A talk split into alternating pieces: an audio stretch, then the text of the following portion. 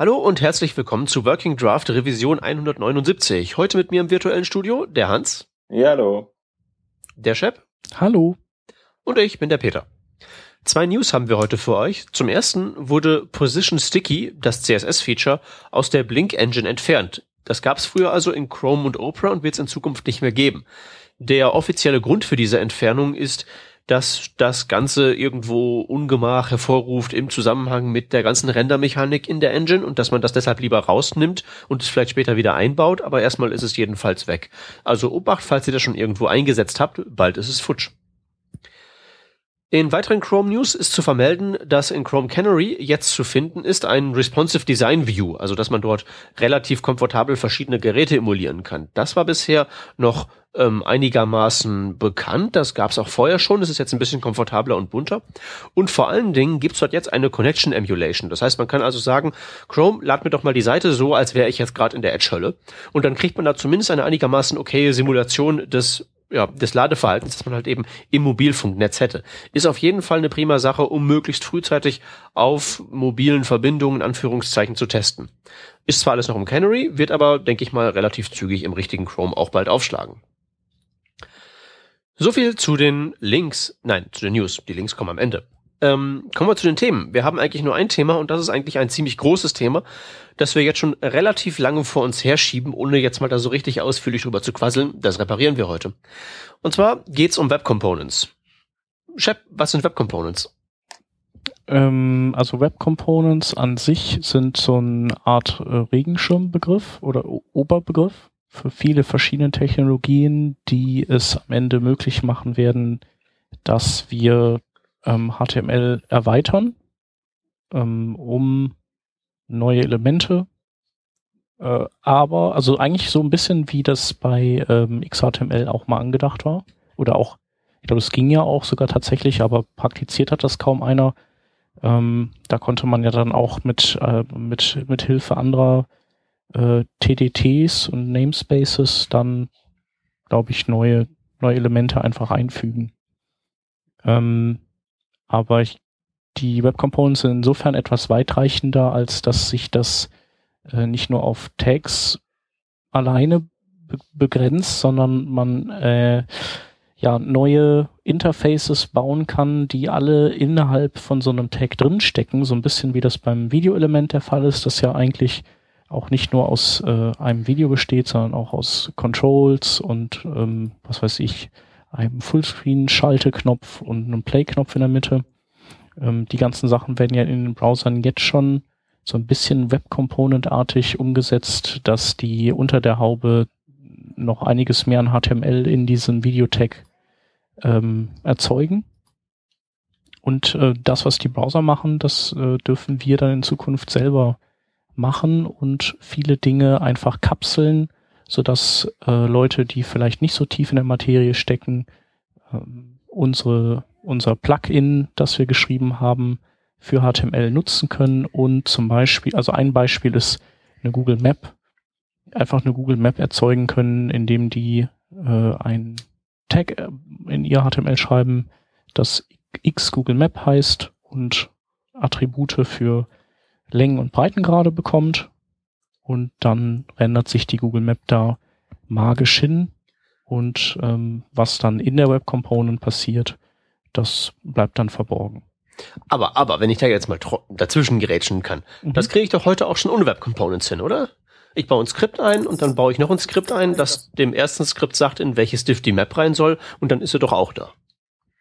Mm, ja, stimmt. Kannst du heute auch schon machen. Ähm, Vorteil von den Web Components ist, dass die ähm, tatsächlich abgeschirmt sind von dem ähm, Träger HTML.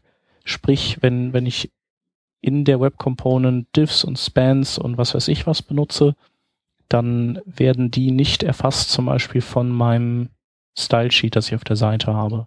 Also außer ich als Web Component Programmierer äh, möchte ich das ex explizit äh, zulassen, aber ansonsten leben die so in einer eigenen Parallelwelt mit einem eigenen Style-Sheet und äh, können nicht aus Versehen durchgestylt werden. Also so wie ein iFrame, das wir ja eigentlich auch schon längst haben. Genau. und zur Erklärung für die Hörer, wer hier noch äh, äh, hier so äh, und mich anfeuert, das ist meine Tochter. genau. Ähm, ja, so ist das mit den Web Components. Ähm,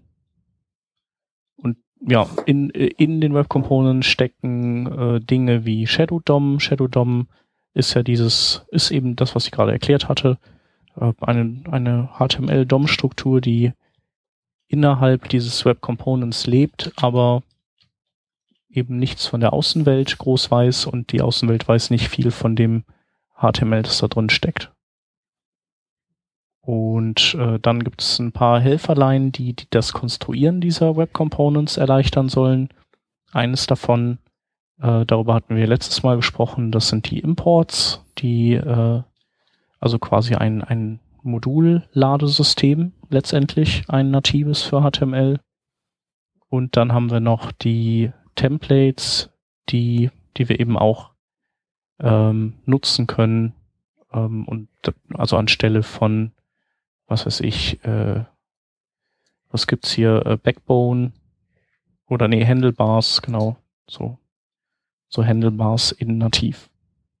Genau, also eigentlich kann man ja sagen, dass irgendwie die, diese Geschichten, was Web Components bietet, eigentlich alles schon ähnlich vorhanden ist, aber jetzt ist es irgendwie standardisiert worden. Ich meine, wir haben schon immer versucht, zum Beispiel so ein, so ein Google, oder was heißt schon immer, aber lange Zeit versucht man eigentlich schon so kom komponentenbasiert zu denken. Ähm, Google Maps ist halt einfach eine, eine Integration äh, auf der Webseite, die jetzt nicht unbedingt durch ein eigenes Tag dargestellt wird, aber durch irgendeinen Div beispielsweise, in dem irgendwelche Daten drinstehen. Und mit Web Components kann man vielleicht sagen, dass irgendwie so ähm, das Ganze einen offiziellen, offizielleren Rahmen hat und wie du vorhin schon sagst, ist eine bessere, bessere Scoping, eine bessere Abschirmung nach außen hin und man kann äh, so ein Feature nun wirklich auch komplett ähm, eigenständig betrachten. Und das Tolle ja an Web Components ist, du kannst es ja äh, sozusagen überall wiederverwenden. Wenn du einmal so eine Implementierung von, von, von einer Google Map gemacht hast, dann kannst du dieses Element äh, theoretisch eins zu eins einfach wiederverwenden. Ähm, Polymer zum Beispiel hat ja, soweit ich weiß, äh, Polymer muss man dazu sagen, ist ein ähm, Framework, was äh, einem ermöglicht, ähm, die Web Components heute, heutzutage einfach einzusetzen und zu nutzen. Ähm, und teilweise Dinge polyfilled, äh, teilweise auf die nativen ähm, Funktionen im Browser zurückgreift und zusätzlich eine Abstraktionsschicht bietet, die man, die man nutzen kann für seine eigenen Elemente, die es einem erleichtert, beispielsweise das JavaScript dafür zu schreiben. Äh, Polymer hat ein paar so Core-Elemente, nennen die die, glaube ich, ähm, die einfach so verschiedene Funktionalitäten abdecken, die man einfach eins zu eins weiterverwenden kann. Man kann sozusagen einfach hingehen, äh, lädt sich irgendwo einen HTML runter, in dem ist halt JavaScript, CSS und ähm, die eigenen Tags äh, dabei. Und man kann dort dann entsprechend ähm, diese, das, das vorgefertigte HTML, CSS, JavaScript einfach weiterverwenden auf seiner Webseite. Peter, ich weiß nicht, hast du dich da damit ausführlicher schon mal beschäftigt, was so, ähm, was Polymer eigentlich bietet oder auch, es gibt ja auch vergleichbare äh, äh, Libraries, glaube ich, habe ich X-Tags oder irgendwie sowas oder ist das einfach nur eine andere Implementierungsweise von, von den Standard Web Components oder? Ähm, das sind mehrere Fragen auf einmal. Also erstmal, ja, habe ich, mich, hab ich mich mit befasst. Zweitens, ähm, dieses Polymer ist tatsächlich so mit dieser X-Tags Library insofern zu vergleichen, als dass es halt wirklich ähm, Libraries sind, um Web Components umzusetzen. Dazu muss man sagen, das, was Shep jetzt gerade erzählt hat, ähm, mit den HTML-Imports, mit dem Shadow DOM, mit den, ähm, mit den Template-Elementen, das sind alles nicht Dinge, die für Web Components speziell gebaut wurden, sondern die sind halt auch für sich genommen ganz nützlich. Dass man damit halt eben jetzt komplexe eigene Elemente auf komfortable Art und Weise machen kann, passiert da mehr so aus den Sachen heraus. Ähm, wenn ich jetzt mal Polymer erklären soll, ist das eigentlich so eine mehrschichtige Angelegenheit. Polymer ähm, zu finden unter polymer-project.org ist mehr als eine Library, ist eben ein ganzes Projekt. Das beginnt erstmal mit so einem, mit so einem Layer aus Polyfills. Das ist die unterste Schicht. Die sorgt dafür, dass eben diese ganzen Browserlöcher gestopft werden. Wenn also ein Browser ähm, HTML-Imports nicht kann, dann wird das eben gepolyfilled. Auf dieser ähm, Polyfill-Library-Schicht sitzt die Polymer-Library und das ist eine reine Abstraktion dieser dann gepolyfillten oder nativen Funktionen.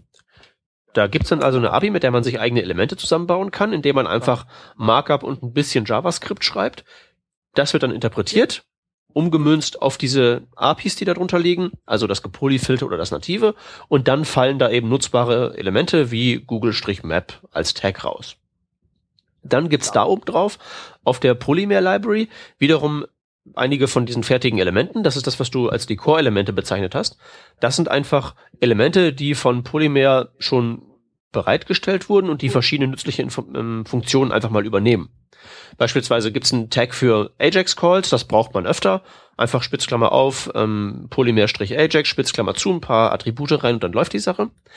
Die sitzen dann also auf dieser Polymer-Library obendrauf. Und die Idee ist dann, dass man auf diese Schicht dann wiederum seine eigenen Elemente baut, indem man die Polymer-Library nutzt, also die Polymer JavaScript Library nutzt, dann ein paar von den Polymer Elementen nutzt, um dann aus der Library und aus den Elementen was eigenes Größeres zusammenzutackern und das kann dann wirklich benutzt werden, um dann, das wäre die oberste Schicht, irgendwelche Applikationen damit zu bauen. So kann man sich das vorstellen. Und dieses X-Tag ist halt ähm, so ein ähnlicher Ansatz wie dieses Polymer, macht halt ein paar Dinge ein bisschen anders, aber läuft letztlich aufs Gleiche hinaus. Und ähm, das, was dann da am Ende dabei herausfällt an Komponenten, ist dann ähm, letztlich, wenn man diese ganze, dieses ganze individuelle Library-Gebimsel da mal rausrechnet, ähm, im Prinzip kompatibel, weil ob jetzt nun so ein Custom-Element auf Weg A oder Weg B geschrieben ist, Komponente ist Komponente. Ja, Custom-Element, also eigentlich Web Components ist ja eigentlich auch kein, an sich ja keine Technik, ne? Das ist ja wirklich nee, nur nee. der Begriff für diese Te Sammlung von Technologien und diese Custom Elements, die du gerade erwähnt hast das ist halt, wenn man dann eigene Tags definiert, wo dann irgendwie mehr dahinter steckt. Aber ich genau, also, also ich bin äh, wirklich nicht dafür, das so einfach so als Dachbegriff oder Custom Elements zu beschreiben, sondern das kann man wirklich mehr, also ich mag das Wort im Zusammenhang mit halt irgendeinem so dummen Technologiespielzeug eigentlich nicht, aber Bewegung trifft's halt schon insofern, als dass da halt Leute meinen, man müsste halt eben jetzt Frontend-Entwicklung umkrempeln. Mhm. Und das macht man am besten, indem man das in Komponenten gießt und diese Komponenten setzt man um mit verschiedenen Techniken. Und sowas wie Custom Elements ist ja eigentlich auch bloß eine JavaScript-Schnittstelle im Browser, wo man eben sagen kann, hey Browser, ab jetzt gibt's einen Tag, ähm, weiß ich nicht, Polymer-Google Map. Das Ding kann erstmal noch nichts und dann nimmt man die anderen Sachen her, also Shadow DOM, Imports und sowas und erfüllt damit das Google Tag zum Leben. Mhm. Und dann wird hinterher eine Komponente draus, die man dann wirklich benutzen kann. Ja. Ähm, was ja auch äh, so eine Regel ist, ist, dass diese Custom-Elemente immer mit ähm, Bindestrich geschrieben werden, ne? Genau, das ist so das Unterscheidungsmerkmal, um die von den nativen Elementen zu unterscheiden. Äh, ja, hat man halt so gewählt. Muss wahrscheinlich wohl auch aus irgendwelchen Gründen so sein. Letztlich ist es wahrscheinlich egal. Also Mhm. Nee, ist es nicht. Es ist nicht. Ich habe die Custom Element Spezifikation gelesen. Da steht auch drin, dass man, wenn man ein neues Element dem Browser beibringen möchte, muss das Ding Bindestrich enthalten. Das ist halt eben so die Regel.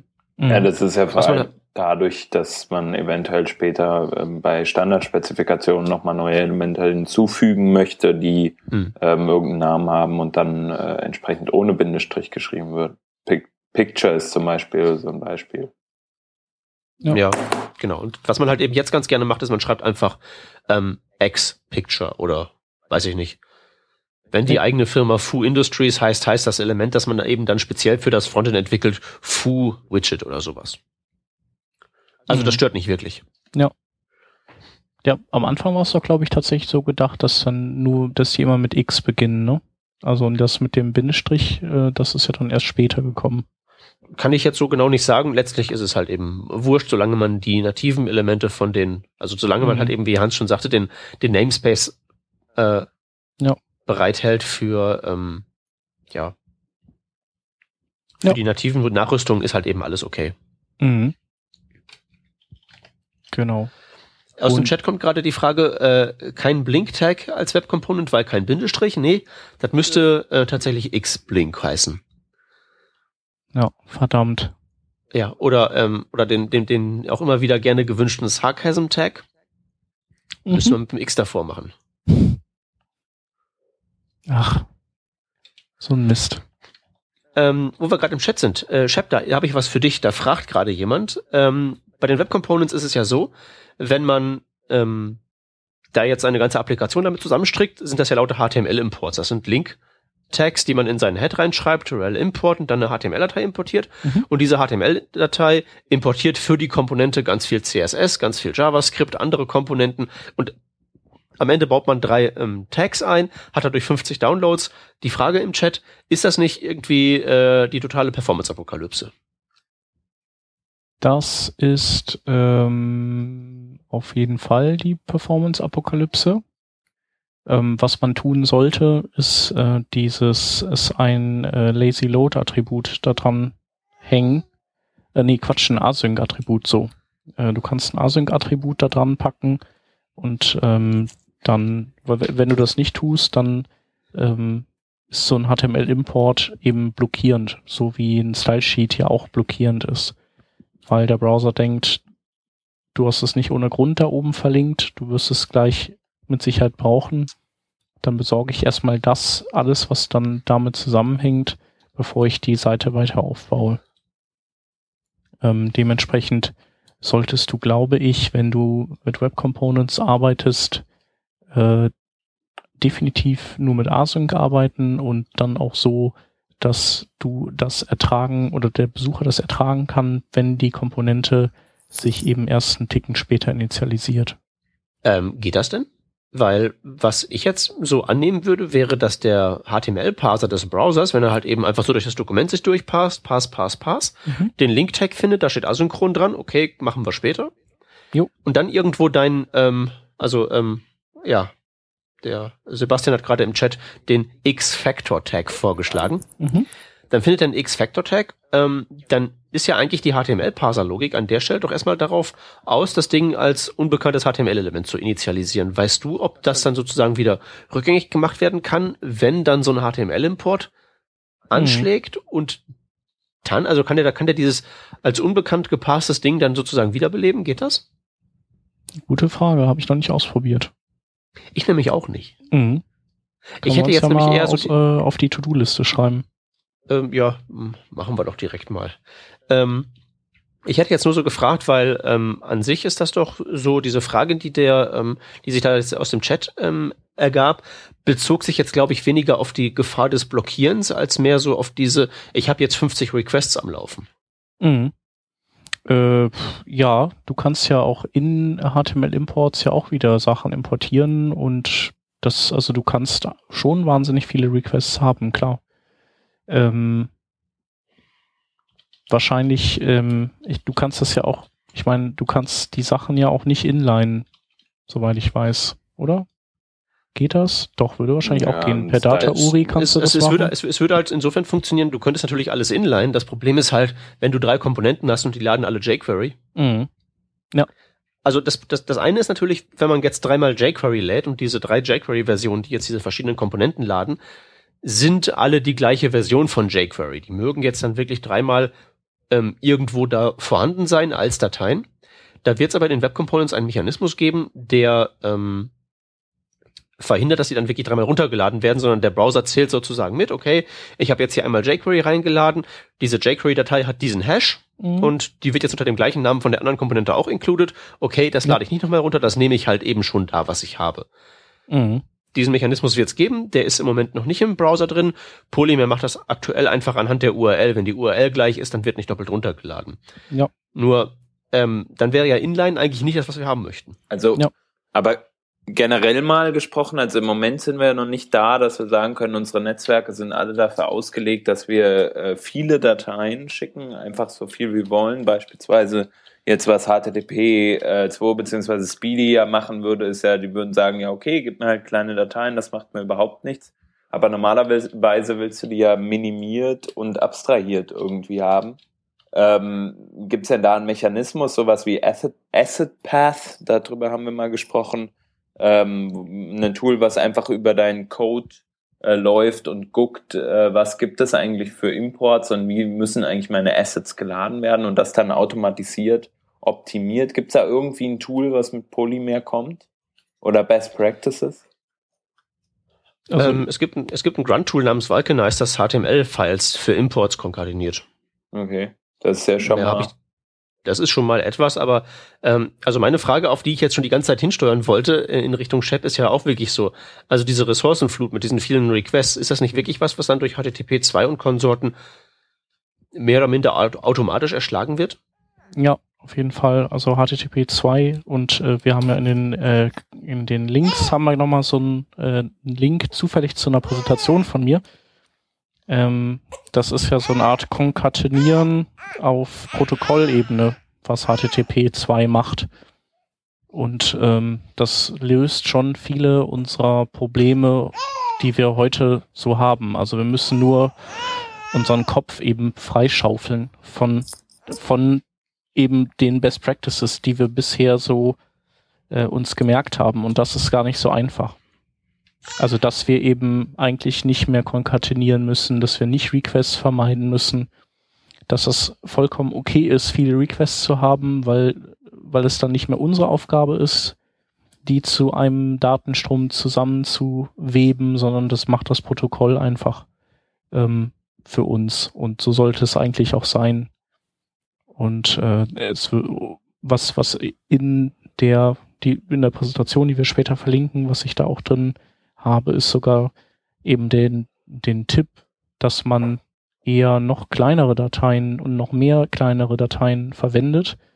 Denn ähm, wir haben ja weiterhin das Browser-Caching, also der Browser merkt sich ja für jede Datei, die er runterlädt, für wie lange sie gültig ist.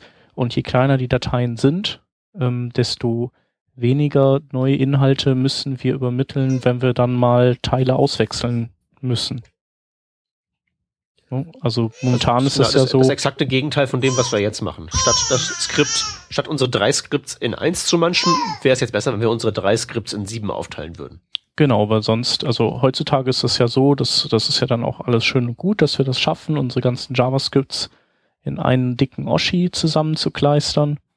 Aber ähm, wenn wir halt irgendein Bauteil auswechseln müssen, also wenn, wenn wir auf nur eine Zeile JavaScript-Code ändern, und wir, wir wollen eben das, das ausliefern an den Besucher, dann äh, müssen wir den ganzen Apparillo komplett neu übertragen und alles austauschen. Und das ist halt nicht der Fall, wenn du das alles in kleinen atomaren Fragmenten behältst. Dann könnt, also so im Extremfall, das war jetzt mal ein Beispiel bei der Präsentation, könntest du sagen, ich äh, packe jede Funktion Funktionsdefinition zum Beispiel in einer eigenen JavaScript-Datei. Das ist halt ziemlich crazy und dürfte bei sehr kurzen Funktionen dann vielleicht selbst bei äh, HTTP 2 nicht mehr so cool sein. Aber sagen wir mal, die Funktionen sind so ein, so ein Ticken größer, dann, äh, oder wir gruppieren zwei davon, dann äh, könntest du eben, wenn du eine Funktion aktualisierst, einfach nur diese eine Datei neu rüberschicken schicken und die anderen bleiben alle so, wie sie sind. Also geht so in Richtung Delta-Updates. Also dass man wirklich nur die Unterschiede aktualisiert und nicht äh, Dinge erneut überträgt, die, die sich nicht geändert haben. Und man muss auch dazu sagen, um wieder zu den Web Components zurückzukommen, das Problem, dass irgendwelche Assets runtergeladen werden und die gegebenenfalls viele Requests auslösen oder blockieren oder so, das Szenario haben wir ja jetzt auch, wenn wir die Dinger nicht benutzen. Denn diese Google Map einbinden mit irgendeinem Skript, das von Google lädt und so, blockiert vielleicht auch, kann man vielleicht auch nicht asynchron machen oder, oder, oder. Und dann lädst du diese ganze Karte runter mit den ganzen Kacheln. Mhm. Es ist eigentlich nicht ein größeres Problem als vorher. Ja, also ich glaube, halt, es ist schon, wenn man halt eben dazu übergeht, jetzt jedes seiner UI-Bauteile so umzusetzen. Also ich glaube, es ist schon schon ein Ticken äh, problematischer. Das stimmt schon. Ähm, da hat äh, hier der Christian, glaube ich, heißt er aus dem Chat auf jeden Fall auch recht, dass ähm, das ist nicht so ganz äh, von der Hand zu weisen. Ähm, ich denke, so richtig cool wird's dann, wenn, wenn, das, wenn Speedy im Einsatz ist, aber das machen ja auch schon viele. Also Google, Facebook, Twitter nutzen das. Also ich wollte gerade sagen, deine äh, Präsentation hat irgendwie einen Browseranteil ausgegeben von über 70 Prozent, die das unterstützen? Genau, also 70 Prozent der in Deutschland verbreiteten Browser unterstützen das äh, oder 72 und der weltweit verbreiteten Browser, da war es glaube ich noch höher, da lag es glaube ich, bei 76 oder sowas. Und ähm, ja, also ist sowieso meine Empfehlung, wenn möglich, einsetzen, das Speedy jetzt schon. Wird jetzt auch gebundelt mit dem, mit der nächsten Apache-Version. Und äh, was auch cool ist und auch in Richtung Web Components hilft, ist dieses äh, Server Push Feature. Das heißt also, wir können unserem Server ja dann sagen, äh, ein Besucher, der auf unsere Seite kommt, der ruft üblicherweise äh, oder der wird früher oder später ruft er dann dieses HTML-Import noch ab und dann ruft er noch diese JavaScript und diese Stylesheet-Datei ab. Warum soll ich so lange warten, bis, bis die Anfrage vom Client kommt? Lass uns das doch einfach per Server Push in einem großen Rutsch mit der HTML-Datei, mit der Haupt-HTML-Datei mitschicken. Und ähm, also, das heißt also, wir drücken die Dateien proaktiv dem Client aufs Auge, bevor der überhaupt weiß, dass er sie braucht.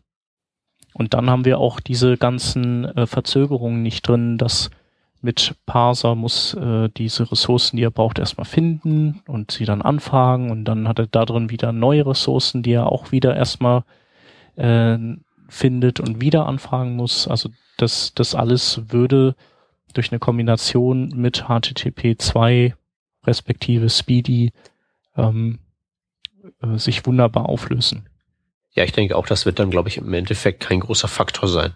Ja. Also vielleicht ein bisschen schneller, vielleicht ein bisschen langsamer, aber irgendwie jetzt so, dass man darüber bla das Projekt anders gestalten müsste, wird's glaube ich nicht, oder? Nee, glaube ich eigentlich auch nicht. Also man muss ja auch immer überlegen, was ist ja immer alles ein äh, ein Für und Wider. Also da, das Wider ist vielleicht diese diese Verkettung von Requests auf einem klassischen Protokoll. Das dafür ist vielleicht ein sauberer, wartbarer Code und ähm, das sind ja alles Güter mit einem äh, gewissen Stellenwert und da muss man einfach überlegen, was ist einem äh, gerade mehr wert. Also es gibt Performance ist wichtig, aber die ähm, die kann auch manchmal zurückstehen vor anderen Aspekten. Ja, ich meine jetzt gerade bei den Komponenten ist es ja so, das ist ja im Prinzip das, was ja die zivilisierte Softwareentwicklung schon immer hat. So Teile des von einer Applikation, die man dann wirklich modular zusammensetzen kann, das kriegen wir jetzt auch. Und wenn ich mir mal so angucke, ich meine, alle anderen Bereiche von Software machen das, nur im HTML-Frontend geht's noch nicht. Da werden sich sicherlich einige Vorteile finden lassen. Und andererseits, ich meine, diese Legacy-Protokolle, wenn wir jetzt schon bei 70 Prozent sind und Browserunterstützung, dann ist doch wohl abzusehen, dass das demnächst wirklich so unter äh, historische Fußnote laufen wird, oder? Also ich habe jetzt deine Präsentation, deinen Vortrag da nicht gesehen, ich habe nur die Slides gesehen, aber ich habe schon gedacht, ach guck an, die Zukunft ist ja tatsächlich schon relativ nah. Ja, also in dem Fall ist sie ja sogar tatsächlich da. Äh, das Ding ist nur, es hat halt keiner mitbekommen. Ja. Also wenn du guckst, es gibt, ich, kenn, ich weiß keinen Hoster, der, also keinen Shared Hoster und auch Überspace oder Überspace, äh, keiner bietet Speedy an. Und das halt so ist schon schade, weil ja, und ich glaube, ich glaube auch die meisten haben das irgendwie, auch die meisten Entwickler haben das nicht auf dem Schirm. Die denken halt, ja, dann werden HTTP-Header komprimiert und dann ist halt egal. Dass man diese ganze Konkatenierungsmaschinerie abstellen sollte, weiß ja. halt keiner. Genau. Man muss nicht konkatenieren, kein Spriting. Nee, nee, nicht, nicht man muss nicht, betreiben. Man, man sollte nicht. Genau, man sollte nicht. Und man sollte auch kein, auch Domain Sharding ist, ist auch noch ein anderes Thema.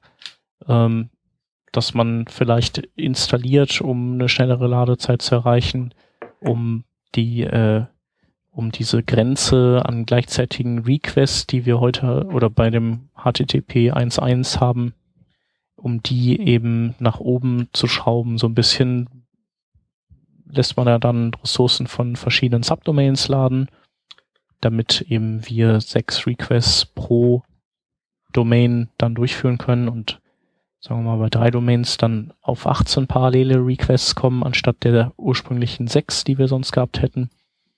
Ähm, das alles sind so schöne Konzepte, sind gut durchdacht und so, aber mit Speedy machen die halt auch keinen Sinn mehr. Weil wir haben da kein, es gibt keine Grenze für Requests. Also wir haben eine TCP-Verbindung und dadurch dürfen so viele Requests geballert werden, wie wir lustig sind. Ja. Gut, also Performance, kein Problem. Ja, also man muss wie immer wissen, was man tut. Ähm, aber wenn man, wenn man sich da ein bisschen Gedanken macht und entsprechende flankierende Maßnahmen ergreift, dann sollte das eigentlich kein Thema sein. Ja, vor allen Dingen ist es ja so, wir reden ja mit diesen Web Components schon noch von einer Sache, die relativ neu ist. Das ist alles relativ frisch, da ist alles relativ viel zu polyfillen und ich glaube, bis das wirklich so ähm, komplett einsatzreif ist, dass man das wirklich so bedenkenlos auf die breite Welt loslassen kann. Da wird noch ein bisschen Zeit vergehen und bis dahin haben wir dann den Speedy und ähm, HTTP 2 Anteil halt eben auch schon auf dann 90 Prozent und dann ist das alles, glaube ich, ziemlich schwierig, sich damit in Schwierigkeiten zu bringen. Denn ja. was ich bei den Web Components festgestellt habe, bei meinen Basteleien, ist, da fehlen doch noch so ein paar Sachen, ähm, wo ich noch nicht ganz überzeugt bin, dass das dann so alles, alles ausreichend ist. Also zum Beispiel, ähm, zum Beispiel das Thema Responsive. Wie machst okay. du eine Komponente responsive? Mhm. Ja, du meinst, das, das fehlt an diesen Element Queries eigentlich, ne? Genau, also kurz zur Erklärung, Responsive Web Design geht normalerweise, dass man sagt, mein Bildschirm bzw. meine Renderingfläche der Webseite insgesamt als solcher ist so und so breit und wenn der Platz ausgeht, breche ich halt um oder sowas. Das Problem ist, Media Queries in der Komponente helfen halt auch nicht, weil die Breite des Bildschirms nichts darüber aussagt, wie breit die Spalte und Unterspalte ist, in der die Komponente halt ist. Ja. Und da bin ich noch wirklich sehr unüberzeugt davon, wie das Problem eigentlich gelöst werden soll. Denn, naja, äh, Element Queries werden gerne mal besprochen, aber soweit ich das halt beurteilen kann, gibt's da keine echten Anstrengungen, das irgendwie in einen Standard zu überführen. Es gibt so diverse äh, JavaScript-Polyfills, die meinen Experimenten nach alle nicht funktionieren in aktuellem Polymer, im aktuellen Chrome. Die gehen halt alle kaputt irgendwie, auf verschiedene Arten und Weisen. Mhm. So dass man sich dann halt eben selbst mit JavaScript was zusammenfriemelt. Das ist ja auch alles keine, kein, kein Drama. Das sind ein paar Zeilen Code. Das ist alles easy peasy. Aber nichtsdestotrotz, befriedigend gelöst ist das Problem, finde ich, noch überhaupt gar nicht. Ähm, wer da jetzt ja gerade dran sitzt, ist die äh, Responsive Images Community Group, wenn ich das richtig mitbekommen habe. Die haben ja ihr ihr erstes ja. Ziel erreicht. Und äh, das nächste Ziel, das die sich äh, auf die Fahnen geschrieben haben, sind die Element Queries. Ja, die haben jetzt angefangen, ein Dokument zusammenzustellen, auf dem die Use Cases aufgelistet werden. So haben sie mit dem Picture Element auch angefangen. Nur wenn man dann überlegt, wie lange das dann gedauert hat, bis das auch wirklich dann durchgesetzt war, also ich meine, Picture Element ist jetzt ja auch relativ neu. Also ich habe zufälligerweise auch damit erst vor ein paar Tagen rumgespielt. In Chrome Canary ist es drin und im Firefox Nightly hinter einem Flag ist es drin. Also auf dem, dem Stand sind wir jetzt gerade. Das ist also noch relativ weit weg. Die funktionieren beide total super. Ähm, ich habe sie gründlich durchprobiert, alles toll. Aber das wird wohl echt noch dauern, bis das wirklich funktioniert, wenn überhaupt. Also wenn man den Tab Atkins mal fragt, sagt er tendenziell eher, das geht gar nicht. Mhm. Das Problem ist einerseits. Meinst du die Element Queries? Also, genau. Ja. Er hat ja einen Blogpost geschrieben darüber, dass halt die große Gefahr daran besteht, dass man so zirkuläre Abhängigkeiten im Layout erzeugt. Genau, also wenn Container kleiner wird als das, macht das Kind-Element größer als diese kleiner Grenze und zack. Mhm, dann springt es halt hin und her. Aber es gibt so ja Überlegungen, ähm, so eine Art, also Teile des ähm, iframe-Mechanismus einfach zu nutzen für die Element Queries. Dass man halt sagt, ähm, man kapselt das Element wie in, wie in, in einem iframe, also oder, ähnlich wie in einem Seamless iframe. Ich weiß nicht, Seamless iframe hat man ja auch mal erklärt. Das sind iframes, die gegenüber den Style Sheets des äh, umgebenden HTMLs nicht abgeschirmt sind. Das heißt, die Styles fließen dann einfach mit da rein ähm, und also das finde ich momentan auch so eigentlich den praktikabelsten Ansatz. Ja, wenn es dann so eine dumme zirkuläre Refer ähm, Referenz gibt, hat man halt eben diesen Overflow-Effekt, sprich einen Scrollbalken. Ja, genau. Ja, das wäre natürlich damit zu regeln. Das Problem ist halt, wie definierst du diesen Element Query? Die Frage ist nämlich wirklich die, wenn du das ähm, auf so einer Selektorebene machst. Also die meisten Element Query Polyfills, die haben halt so einen CSS-Parser an Bord und die haben halt wirklich so, dass man Container eckige Klammer auf, min with, irgendwas, eckige Klammer zu, also wie so ein Attributselektor das macht. Wenn du das auf der Ebene versuchst, hast du auch irgendwie ein Problem, ähm, wie du, wann bist du mit dem Parsen von Selektoren fertig? Weil du würdest ja die Selektoren parsen, dann daraus das Layout erstellen und aus dem Layout heraus wird ja eventuell dann wieder irgendwelche, werden ja irgendwelche anderen Selektoren wieder dann ähm, anspringen, die dann wiederum das Layout beeinflussen. Dann hast du da auch wieder so eine schöne Endlosschleife drin. Und du bist nie fertig oder weißt nie, wann du fertig bist. Im Moment ist es halt eben so, einmal Selektoren parsen, auf das HTML applizieren und fertig ist die Geschichte. Ja. Deswegen, so die, in der Diskussion steht halt irgendwie diese ganze ähm, Element Query Geschichte ins HTML auszulagern, dass man irgendwie so einen Viewport Tag hat, auf dem man dann so Breakpoints definiert. Nur das hilft ja bei den Komponenten auch wieder nichts, weil es ja keine kanonische Liste von Breakpoints irgendwie gibt. Weiß ja ich als Komponentenautor nicht, ob die Webseite da draußen, auf der ich dann eingesetzt werde, zwei oder fünf oder sieben Breakpoints hat. Mhm. Also da hat noch kein Schwein drüber nachgedacht. Und wenn ich Twitter richtig interpretiert habe, ist ein weiterer Kritikpunkt noch, der nicht jetzt so komplett durchdacht ist, der, dass die ähm, barrierefrei mit den Komponenten auch so ein bisschen unklar ist. Also es gibt einen ähm, Talk von der JS-Conf, den wir verlinken werden, wo ähm, eine Dame sich mal damit befasst hat, wie das dann mit den Web Components und den Screenreadern prinzipiell funktioniert. Und die Antwort ist, das funktioniert prinzipiell ziemlich gut, weil die Screenreader einfach in diesen Subtree, in den Shadow Tree einsteigen und das vorlesen, was da drin steht. Was halt so lange ganz gut ist, bis man halt eben da gewisse Sachen gezielt ausblenden möchte aus Gründen der Abstraktion. Dann ist es halt wiederum nicht so hübsch. Mhm. Und wenn ich, ich habe hab das Thema jetzt nicht so en Detail verfolgt, aber zumindest gibt's da auf Twitter so in letzter Zeit verstärkte Nachfragen von den üblichen äh, Parteien an Eddie Osmani und die ganzen Web Component-Befürworter, ähm, wann denn da mal irgendwie eine Ansage zukommt, wie das denn so sein sollte. Weil auch tatsächlich ist das aus diesen ganzen Polymer-Dokumenten so, da geht das nicht hervor. Da, da kommt halt Responsive Design ebenso wenig vor wie Barrierefreiheit. Was halt auch so ein bisschen, ähm, ja, bisschen, bisschen rückständig erscheint, als hätte man da jetzt irgendwie gesagt, wir machen mal erstmal und dann. Mhm. Aber so, das typische ist jetzt halt Freiheit ist halt einfach das Problem, dass es kein, äh, ja, ist irgendwie kein angesagtes Thema und darum das, das ist auch gar nicht die Schuld der Web Components. Die Leute, die, die jetzt an den Web Components hm, schrauben. Nicht von den Web Components, das ist ja nur eine Idee. Ich hätte mal jetzt wirklich dann mehr so auf diese de facto Implementierung Polymer drauf, drauf rumgehauen. Ich meine, wenn heute jetzt heutzutage jemand Web Components sagt, meint er doch Polymer, oder? Sind wir doch mal ehrlich. Und die haben dieses Feature ignoriert. Also darf man da schon mal so ein bisschen nachfragen, hallo, ihr seid doch eigentlich Google, ihr müsstet doch wissen, wo vorne ist. Hm also du meinst, dass Polymer einfach, äh, Polymer als Library von erfahrenen Leuten gebaut wurde und dennoch eben nicht sehr barrierefreiheitsfreundlich äh, ist. Ich kann nicht beurteilen, ob das so ist. Ich habe bloß so ein bisschen Twitter-Krempel gelesen und ich habe im, wie gesagt, in der ganzen Dokumentation kein Wort zu dem Thema gelesen. Mhm. Ich hatte es eher so verstanden, dass halt einfach viele Leute so, öh, Web Components hier, ich habe mal was gebaut und wie üblich eben äh, auch da die Barrierefreiheit eben vergessen wurde. Aber das ist ja bei JavaScript äh, Widget Libraries am Anfang auch nicht anders gewesen, glaube ich. Also das Barrierefreiheit ist ja auch ein Thema, das auch da nachgelagert gemacht wurde. Also auch der Tiny MC, da hat der, ähm, der Marco C. sich ja jetzt äh, jüngst sehr positiv drüber geäußert.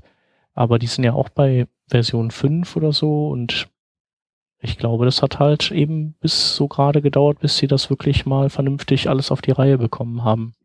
Okay, also äh, dann tun wir doch einfach mal so, als könnte man jetzt einfach mal so Barrierefreiheit unter uninteressantes Nischenthema ablegen. Wir tun mal so, als könnte man das. Aber responsive?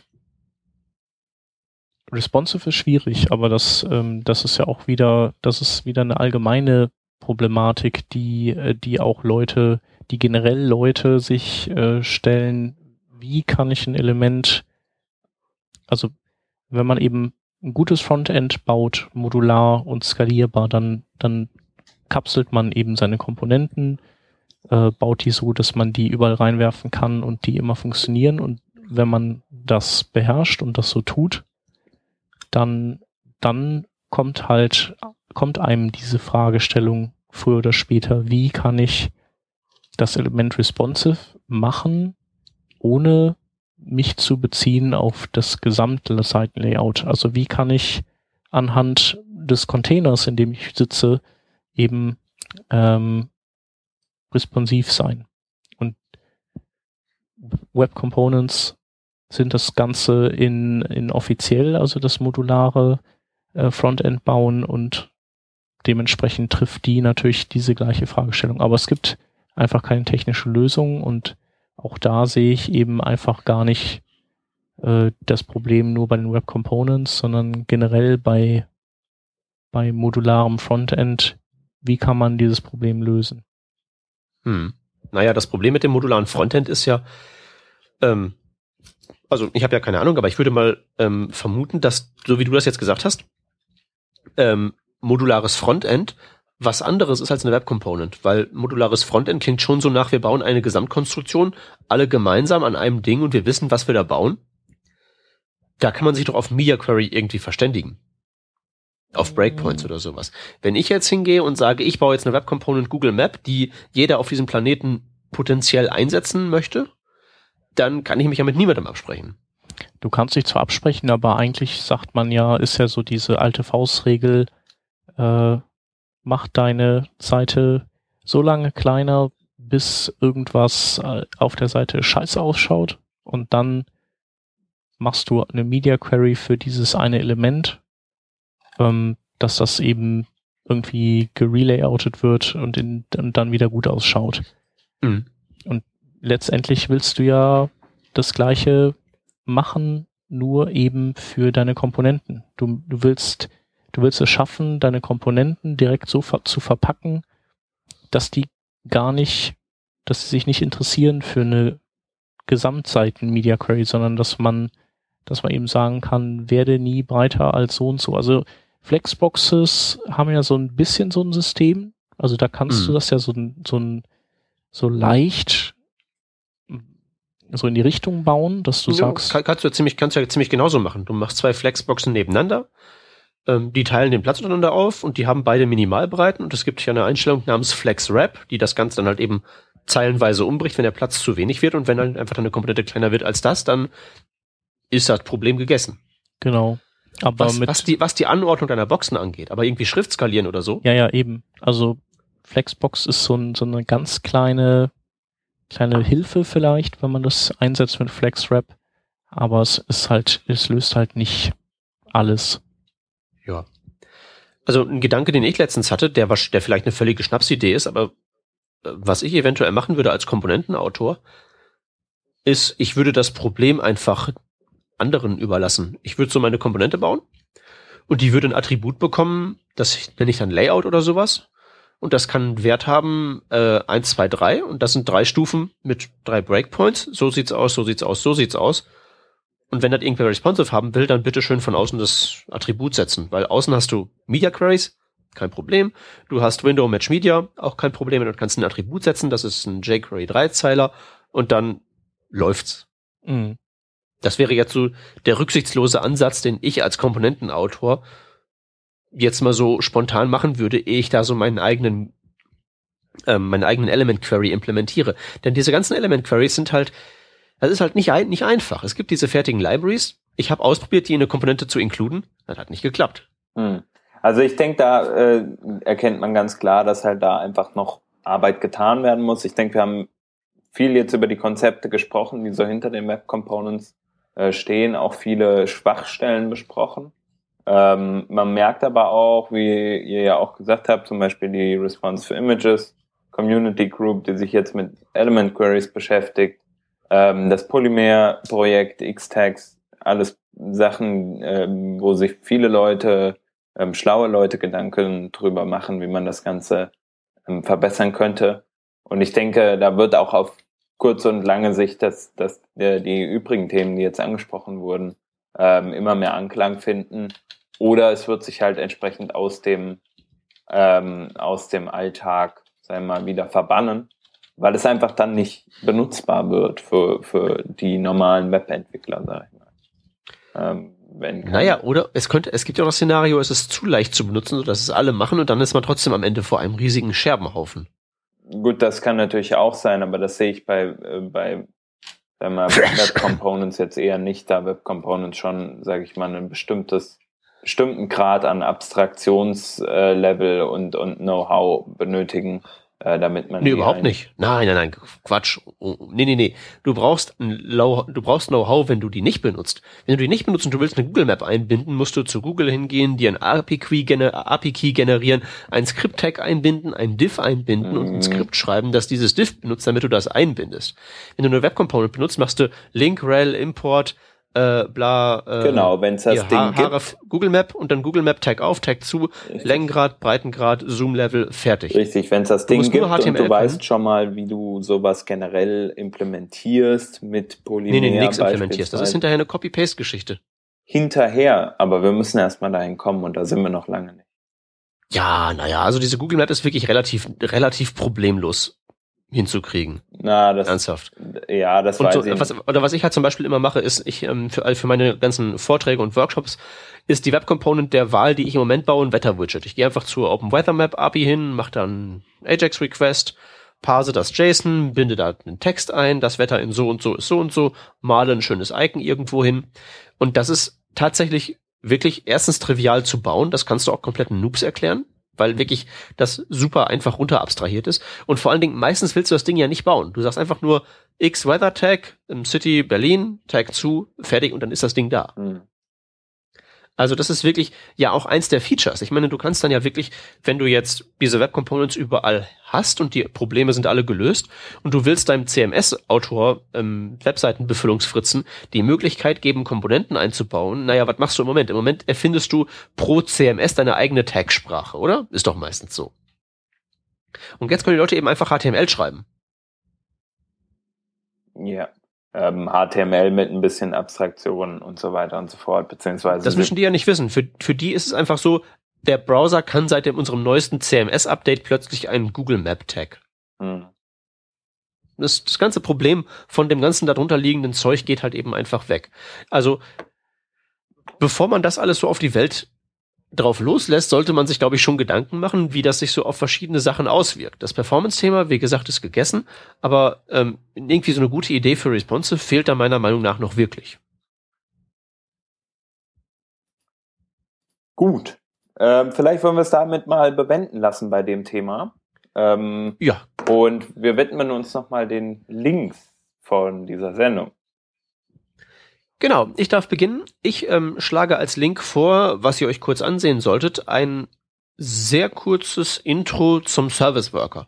Wir hatten das Thema schon ein paar Mal in der Sendung. Falls ihr noch nicht wisst, was ein Service Worker ist und wozu der gut ist, ein kommender Webstandard, dann schaut euch dieses Video an. Das ist von Jake Archibald, das ist also humoristisch wertvoll, das ist sehr kurz, 15 Minuten lang und es ist nicht zu nerdig. Das heißt, danach wisst ihr entweder, was ein Service Worker ist und ähm, ob ihr euch da noch weiter reinlesen sollt oder ihr wisst, was ein Service Worker ist und ihr wisst, das betrifft mich nicht. Aber kapieren, kapieren tut man es auf alle Fälle. Deswegen ist das meine ganz klare Anschauempfehlung.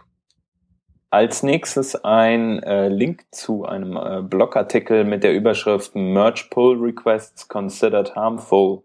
In dem ähm, Artikel geht es darum, dass der Button auf der GitHub äh, Homepage, der so ein bisschen zu dem Workflow an regt, einfach mal einen Pull-Request, den man bekommt, über diesen Button zu mergen, äh, eventuell Schwierigkeiten birgt, wie zum Beispiel, man kann keine Verbesserungen an dem Pull-Request vornehmen, man mergt einfach etwas, was man vielleicht lokal gar nicht getestet hat ähm, und gar nicht weiß, ob irgendwie die Unit-Tests durchlaufen und so weiter und so fort.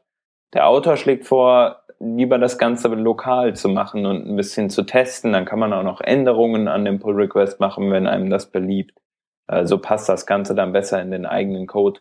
Äh, sehr hilfreich, vor allem für Open Source Projekte. Ähm, ich persönlich setze das bei praktisch allen Open Source Projekten ein, die ich irgendwie, ähm, bei denen ich irgendwie beitrage, sehr zu empfehlen, mal drüber zu gucken für Leute, die damit in Kontakt stehen. Und der dritte Link ist die vorhin schon erwähnte äh, oder das vorhin schon erwähnte Slide Deck zu meiner Enter.js Präsentation oder zu meinem Enter.js Talk über HTTP 2 und Speedy und äh, das Slide Deck kann man auch ganz gut sich ohne mein Geblubber äh, reinziehen. Ja, super. Damit hätten wir es geschafft für heute, würde ich sagen. Ein sehr ausführlicher äh, Web-Talk zum Thema Components, Web Components äh, und neue Technologien, die dahinter stehen, Sachen, die äh, für uns vielleicht noch nicht relevant sind oder sehr relevant und äh, Dinge, die fehlen und warum diese relevant sind. Ähm, und gerne nächstes Kommentare. Mal reden wir über XHTML 1.1 Strict. genau. Gut, dass ich da nicht da bin. So machen wir das. Ähm, und ich würde sagen, bis dahin äh, kann jeder aber noch gerne auch seine Meinung dazu und über XHTML 1.1 ähm, gerne auch im Blog noch kundtun. Äh, die bekannte Adresse workingdraft.de slash und dann wird es irgendwann die 179 sein. Einen Jawohl. schönen Tag und vielen Dank fürs Zuhören an alle Hörer. Tschüssi. Ciao.